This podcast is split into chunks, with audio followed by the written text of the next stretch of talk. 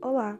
Nós que formamos o podcast Linguagem Nua e Crua iremos falar um pouco a respeito da linguística antes de Ferdinand Saussure. Lembrando que este é um podcast totalmente gratuito. A seguir, Aline irá fazer as considerações iniciais. Fiquem à vontade.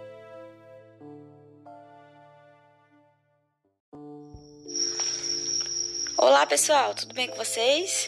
Voltamos com mais um podcast, a Linguística Nua e Crua. Nossas integrantes vocês já conhecem, sou eu, Aline, Mainá, Débora, Cecília e Emiline. Somos todas alunas de letras aqui da UFAP em Garanhuns. E hoje falaremos um pouquinho, dando uma retomada histórica nos estudos linguísticos, os estudos anteriores ao conhecido Fernando Saussure. Me perdoe meu francês, estamos aprimorando. É, Fernando é o pai, considerado o pai da linguística. Todo mundo conhece sua grande contribuição para a linguística se tornar a ciência estudada e muito respeitada que é hoje.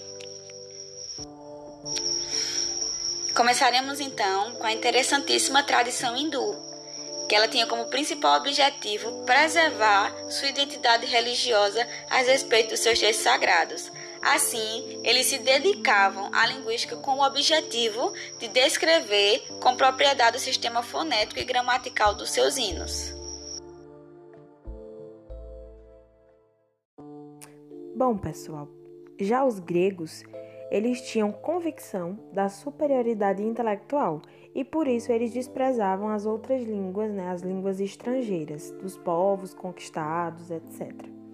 No entanto, a língua grega ela foi muito estudada e não se, nós não podemos negar é, a contribuição que a gramática grega ela teve e, e deu aos estudos da linguagem, principalmente quando conectada à filosofia, ou seja, que abrangeu a etimologia, a semântica, morfologia, fonologia, etc.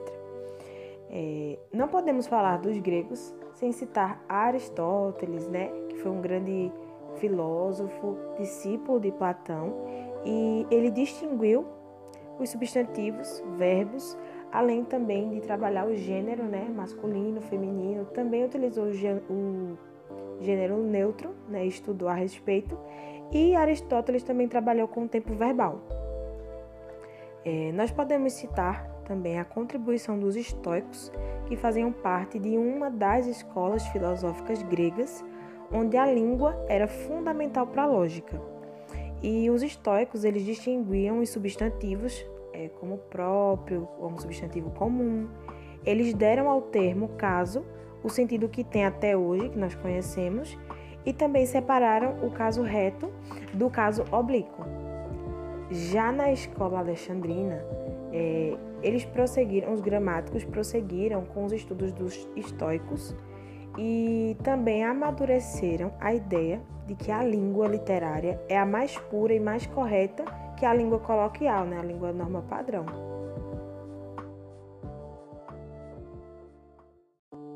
Olá, pessoas, tudo bem? Me chamo Débora e irei introduzir o assunto os romanos e a Idade Média.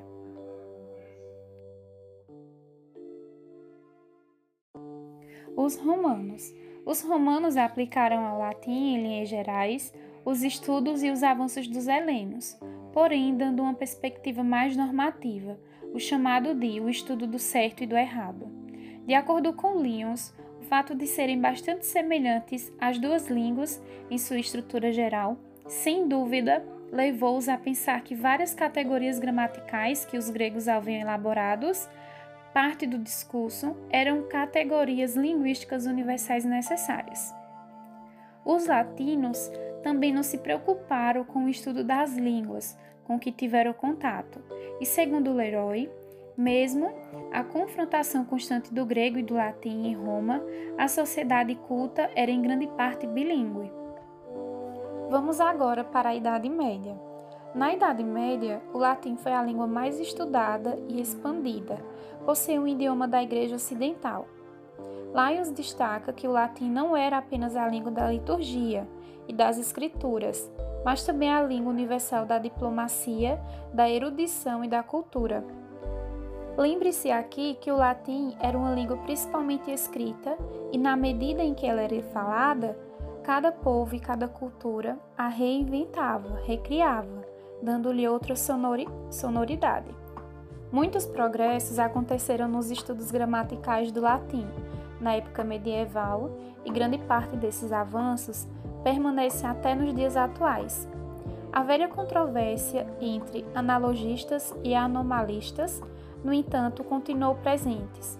Foi neste período também que, segundo Leroy, os modistai, nome que lhes vem do título de modis, significando dado a numerosos tratados, consideravam que existe uma estrutura gramatical, uma e universal, inerente a todas as línguas, e que, por conseguinte, as regras da gramática são como regras perfeitamente independentes das línguas particulares, nas quais encontram a sua realização.